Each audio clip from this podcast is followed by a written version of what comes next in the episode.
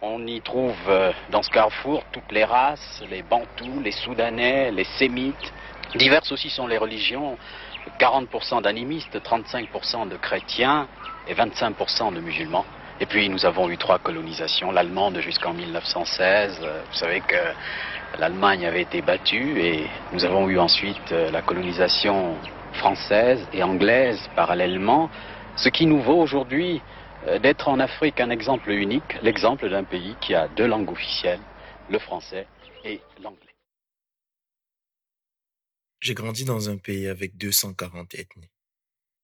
J'ai vécu dans une ville du centre de ce territoire et là-bas, je n'ai pas appris la langue locale. Celle que tout le monde parle, c'est le français. On devrait parler un peu d'anglais aussi vu que le pays est bilingue entre guillemets. Mais la zone anglo-saxonne correspond à 10% du territoire et à vrai dire, c'est une langue un peu délaissée par l'organisation en place. Ma famille venait d'un peu plus loin. Et d'après les théories et lectures que j'ai faites ou découvertes, mes ancêtres venaient d'encore plus loin, vers l'Égypte. Donc voilà, ça, c'est moi. Entre la langue et l'histoire de mes ancêtres, il y a énormément de choses que mes parents ne m'ont pas apprises. Je pourrais les blâmer pour ça, mais même s'ils l'avaient fait, je serais quand même resté sur ma faim. Ce que je vais dire va probablement paraître assez étrange, et je ne sais pas si la majorité me comprendra, mais j'aurais aimé avoir une identité. J'ai grandi dans un pays où l'histoire commence en 1884, avec l'arrivée des Allemands, où la diversité nous a parfois desservis, et je parle bien entendu des nombreux conflits tribaux. Mais j'ai beau chercher, je ne vois absolument aucune identité collective. Dans ce mélange de cultures, il y a forcément des éléments similaires, notamment concernant la spiritualité et la philosophie, le rapport à la mort ou à la nature. Mais malgré le temps, aucun d'entre eux n'est jamais mis en avant. Alors je me questionne souvent sur les fondements même de notre société. Parfois je me demande qu'est-ce qui me rapproche de ceux qui viennent du même endroit que moi. On rit aux mêmes blagues parce qu'on a grandi dans le même environnement. On mange les mêmes plats pour la même raison. Mais typiquement, quel est notre modèle social? On en a tous une idée assez vague, mais rien de clair. Par exemple, est-ce que nous aspirons à une société égalitaire où le travail serait rémunéré à la hauteur des revenus qu'il engendre? Ou encore, est-ce que nous aspirons à un développement insoucieux des contraintes environnementales? Mais bon, ça c'est juste parfois. Le plus souvent, je me lève et je fais ma vie comme si de rien n'était parce que je n'ai pas la force de trop réfléchir à ces questions-là. Mais sur mon bureau, il y a toujours un livre. L'art de la guerre, de Sun Tzu. Et je sais que ma prononciation est incorrecte et je m'en excuse.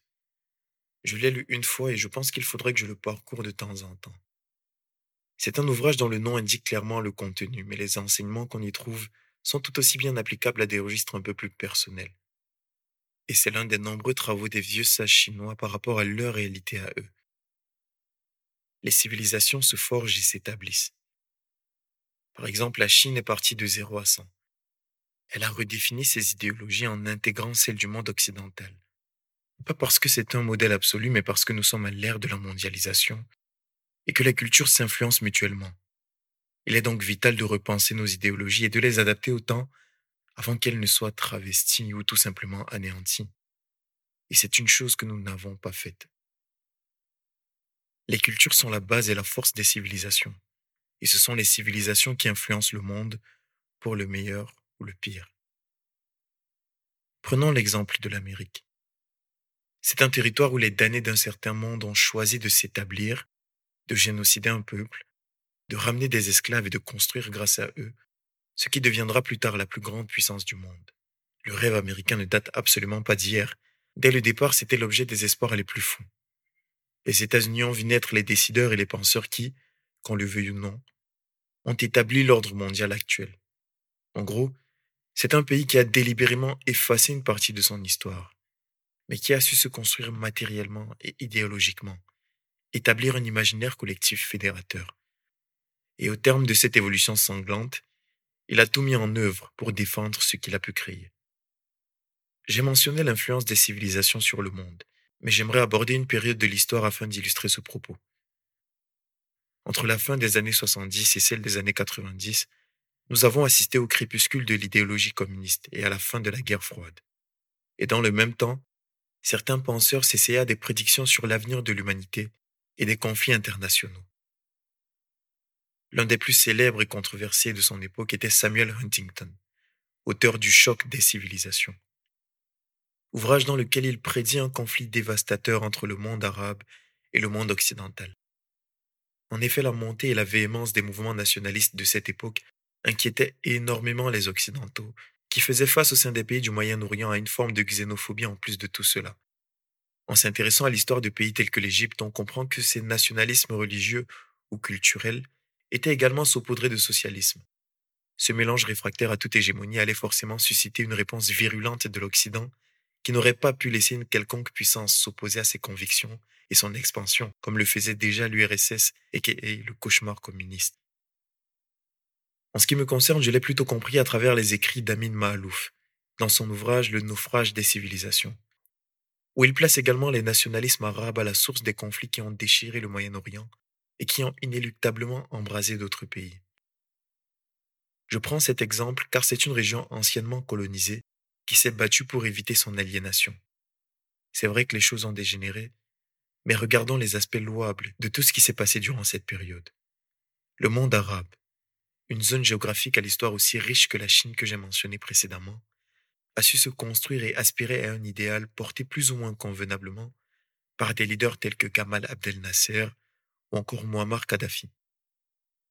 Je prends alors l'exemple du monde arabe, car durant une courte période, il a montré ce à quoi peut aspirer un peuple lorsqu'il base son développement sur ses propres principes.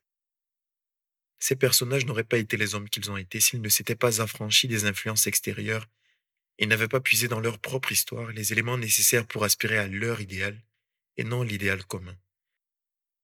Loin de moi l'idée d'en faire l'apologie, parce que chacune de leurs politiques avait des lacunes plus ou moins aberrantes, mais on ne peut pas nier certains faits. Ce qui me fait frissonner dans cette histoire, c'est la violence du conflit entre l'Occident et le Moyen-Orient, et les conséquences telles que les flux migratoires et la montée du radicalisme. Si je parle de ces différents pays, ou plutôt de ces différentes civilisations, et de comment elles se sont établies pour ensuite s'affronter, c'est parce que je m'interroge sur la place de ma civilisation dans ce combat. Les enjeux internationaux ne sont pas qu'économiques. Il y a derrière chacun d'entre eux des idéologies qui s'entrechoquent, et afin d'être un acteur et non un spectateur des événements, il est indispensable d'établir et de graver pour les 200 années à venir qui est-ce que tu es, comment est-ce que tu imagines le monde, quelle est ton histoire, et au nom de quoi est-ce que tu te bats? Les vainqueurs définissent les normes et les perdants se retrouvent déchirés. Est-ce qu'on se fera assimiler, travestir? Ou est-ce qu'on sera en mesure d'adapter nos idéaux aux réalités de notre temps, de créer une identité, une civilisation qui prendra part elle aussi à cette danse? Merci de m'avoir écouté et à très bientôt pour la suite.